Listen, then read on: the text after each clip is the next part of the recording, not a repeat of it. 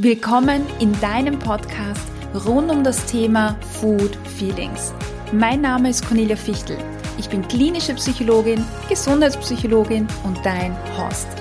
Ich begleite dich dabei, zu verstehen, woher der innere Drang zu essen kommt, wie du ihn loswirst und so wieder mehr Freude und Leichtigkeit in dein Essverhalten einkehrt. Vielleicht kennst du die Situation, dass du plötzlich einen Essdrang hast und dir überhaupt nicht erklären kannst, warum. Es gibt keinen offensichtlichen Auslöser. Oder deine Stimmung schlägt plötzlich um, du bist traurig oder verärgert und es gibt keinen offensichtlichen Grund, den du dafür erkennen kannst. Emotionen sind immer eine Reaktion auf einen Reiz. Du nimmst etwas wahr, zum Beispiel kommt eine Freundin auf dich zu, Du bewertest diese Situation und denkst dir, ah, endlich sehen wir uns wieder. Und es entsteht die Emotion Freude. Du breitest die Arme aus und läufst auf deine Freundin zu. Also ein Reiz. Und dieser Reiz, also das Sehen der Freundin zum Beispiel, kann von außen kommen, in Form eben eines Verhaltens, aber auch in Form einer Aussage von einer Person, aber auch von innen, durch eigene Gedanken oder Erinnerungen für die Entstehung der Emotion, also ob du jetzt traurig bist oder verärgert bist und dann in Folge die Entwicklung von einem Essdrang, spielt dabei keine Rolle, ob der Reiz von außen kommt, also ob eine Person etwas Dummes zu dir gesagt hat, oder ob dieser Essdrang die Folge von ja, negativen Gedanken ist, die von innen kommen. Es ist nicht relevant. Das Programm, also zum Beispiel Essen, das dann abgespult wird, ist immer gleich. Heute geht man davon aus, dass alles, was unser Gehirn speichert, also alle Erinnerungen oder Erfahrungen, die wir machen, mit einer Bewertung abgespeichert werden. Also gut, schlecht, angenehm, ich bin es nicht wert oder irgendeine andere Bewertung. Und das geschieht meistens unbewusst. Dieser Prozess, also diese Automatisierung, soll uns das Leben und auch die Orientierung erleichtern. Wenn ich bereits Erfahrungen als schlecht oder negativ abgespeichert habe, dann entwickelt sich schnell eine Ablehnung gegenüber der gleichen Erfahrung. Also wenn du mal ins Schwimmen, Schwimmbad gegangen bist und ähm, vielleicht dumme Kom Kommentare gehört hast zu deinem Äußeren, zu deinem Körper oder dir negative oder starrende, bewertende Blicke irgendwie aufgefallen sind, dann wirst du das abspeichern. Wenn du ein schlechtes Gefühl bekommen hast, umso mehr. Und jedes Mal, wenn dich jemand fragt, hey, gehen wir ins Schwimmbad, wird genau dieses Gefühl mit der Bewertung schlecht wieder hochkommen. Also jedes Mal, wenn das Thema Schwimmbad im Raum steht, wirst du an diese Erfahrung denken. Das können Erfahrungen sein, die wir abgespeichert haben oder die du abgespeichert hast und die dir heute aber vielleicht gar nicht mehr bewusst sind, an die du dich vielleicht gar nicht mehr erinnern kannst und trotzdem beeinflussen derartige Reize, Erfahrungen, Erlebnisse auch das Verhalten noch heute, auch wenn vielleicht dieses Erlebnis schon 20 Jahre zurückliegt. So kann es sein, dass in deiner Kindheit ein Kommentar oder eine Aussage gefallen ist, die dich damals massiv verletzt hat.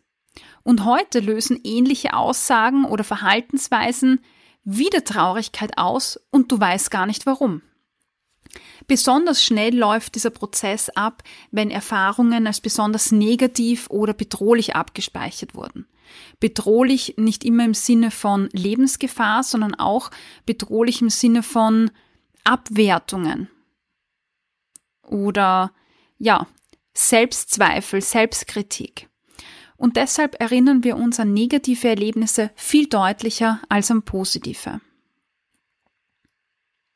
Unser Emotionssystem kann daher auch einfach als Alarmsystem verstanden werden. Nochmal von vorne. Wir nehmen also unsere Umwelt wahr, scannen alle Informationen, die wir wahrnehmen können mit unseren Sinnen und in Sekundenschnelle löst das eine körperliche Reaktion aus. Und deshalb sind wir einfach irrsinnig schnell vielleicht negativ verstimmt oder traurig und wissen gar nicht warum. Wie wir die Reize bewerten, hängt also von unserer Geschichte ab oder von der Lebenserfahrung.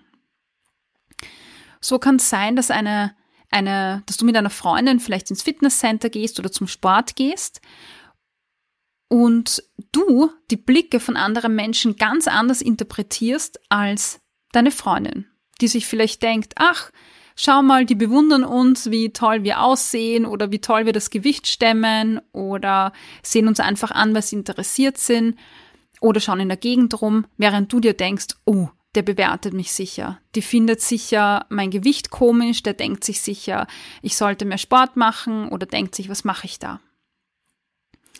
Emotionen können also irgendwie als Abbilder innerer Zustände betrachtet werden. Im Körper verändern sich je nach Emotion Atmung, Herzschlag, Muskelspannung, Durchblutung oder Hirnleistung. Und so spielen sich bei der Emotion Angst andere Prozesse im Körper ab als bei Freude oder Traurigkeit. Auch wenn du die, die Emotion nicht bewusst wahrnehmen kannst, haben sie trotzdem einen Einfluss auf dich, auf deinen Körper und dein Verhalten, wie etwa Essen. Also auch wenn du gar nicht spürst, dass du angespannt bist und plötzlich Essdrang hast, heißt das, dass auch wenn du es eben nicht spürst, dass trotzdem eine Anspannung da war. Und das ist besonders spannend, denn auch Experimente zeigen, dass Emotionen sich im Körper viel schneller ausdrücken und ausbreiten, als sie uns mental überhaupt bewusst sind. Das heißt, die Wahrnehmung, das Spüren, die Emotion ist viel schneller da als die bewusste Verarbeitung. Im Gehirn gibt es zwei Bereiche, die für Emotionen zuständig ist. Es gibt einen Teil, in dem Erfahrungen abgespeichert sind, also Dinge, die in der Vergangenheit passiert sind. In der Literatur wird es auch manchmal Low Road bezeichnet. Und dann gibt es einen Teil im Gehirn, der neue Erfahrungen analysiert, bewertet und einordnet. Und dieser Bereich wird auch als High Road bezeichnet oder dieser Prozess.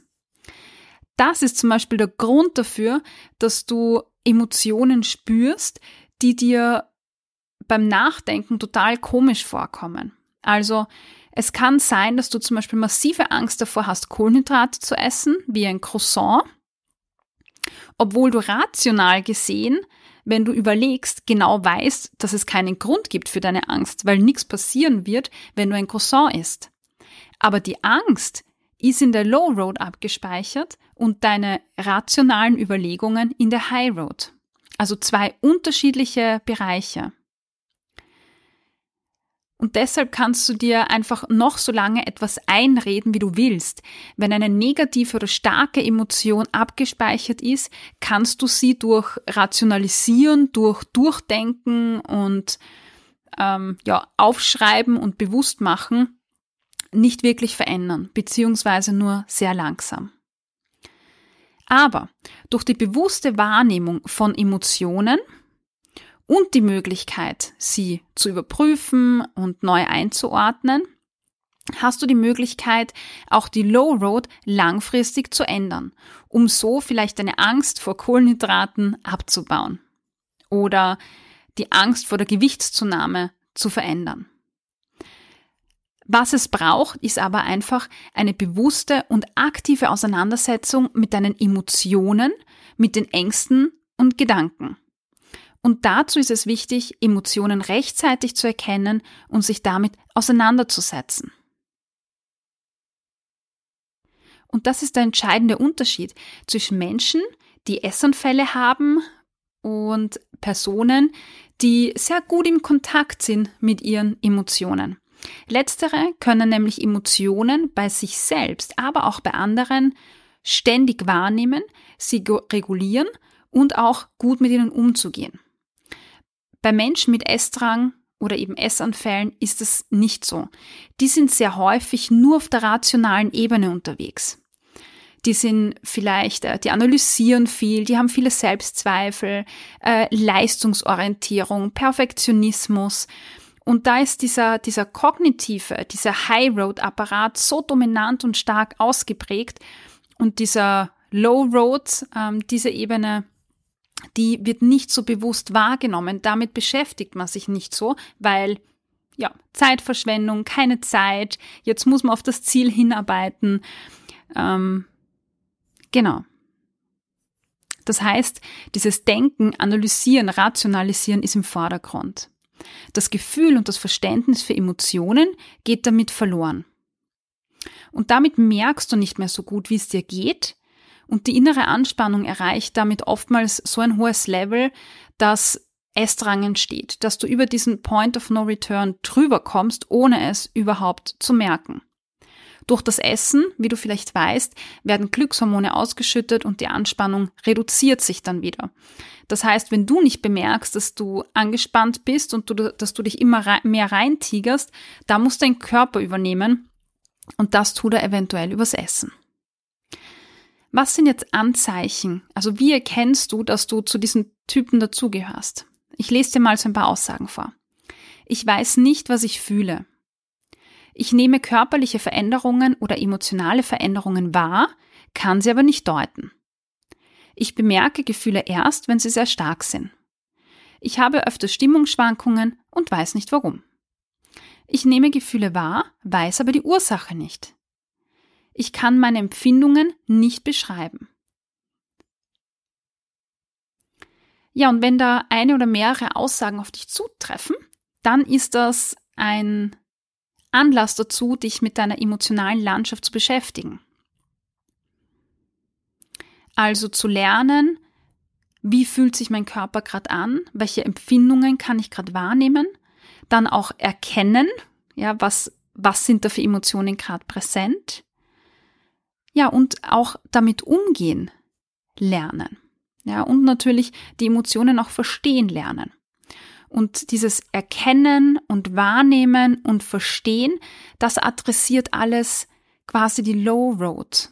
Ja, und damit bringst du die Low Road und die High Road wieder zusammen, so dass sie miteinander interagieren können, so dass sich die Low Road dann langsam auch verändern kann.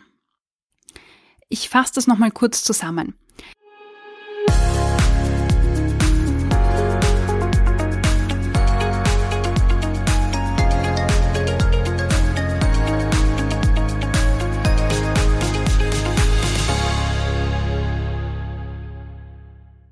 Es gibt in unserem, in unserem ähm, System zwei verschiedene automatisierte Straßen, sage ich mal. Das eine ist die Low Road, das andere die High Road. In der Low Road sind die vergangenen Erlebnisse und Ereignisse samt Emotionen und Bewertungen abgespeichert. Wenn die aktiviert werden, dann läuft dasselbe Prozess immer und wieder ab. Und dann gibt's die High Road, also dieser Teil des Gehirns, der analysiert und neu bewertet.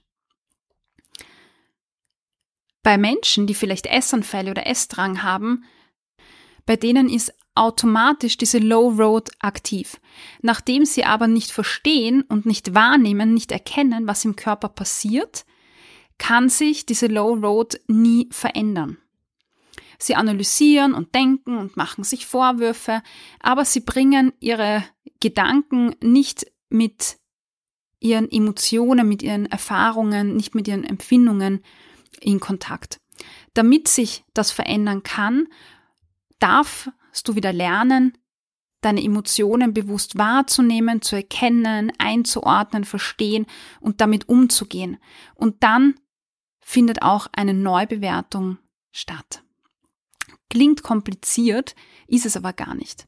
Lass die Inhalte mal sickern, Denke vielleicht mal über den Gedanken nach, dass es Reaktionen gibt, die du noch nicht erklären kannst wie Essdrang, dass du ihn auch nicht immer erklären musst, sondern dass es jetzt mal darum geht, wieder bewusster wahrzunehmen, was in dir vorgeht. Ja?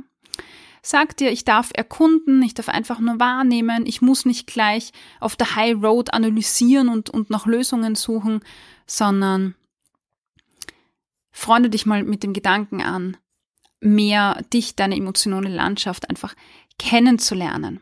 Ja, entwickle so eine Haltung gegenüber dir selber wie gegenüber einer Freundin, der du zuhörst, auch wenn du nicht ganz verstehst, was sie so empfindet. Du würdest zuhören, nachfragen. Und deine Aufgabe als Freundin ist es ja nicht zu urteilen, zu bewerten und auch nicht zu sagen, was deine Freundin fühlen soll, sondern deine Aufgabe ist, einfach mal zuzuhören, da zu sein, dich hineinfühlen. Und genau diese Freundin kannst du für dich werden.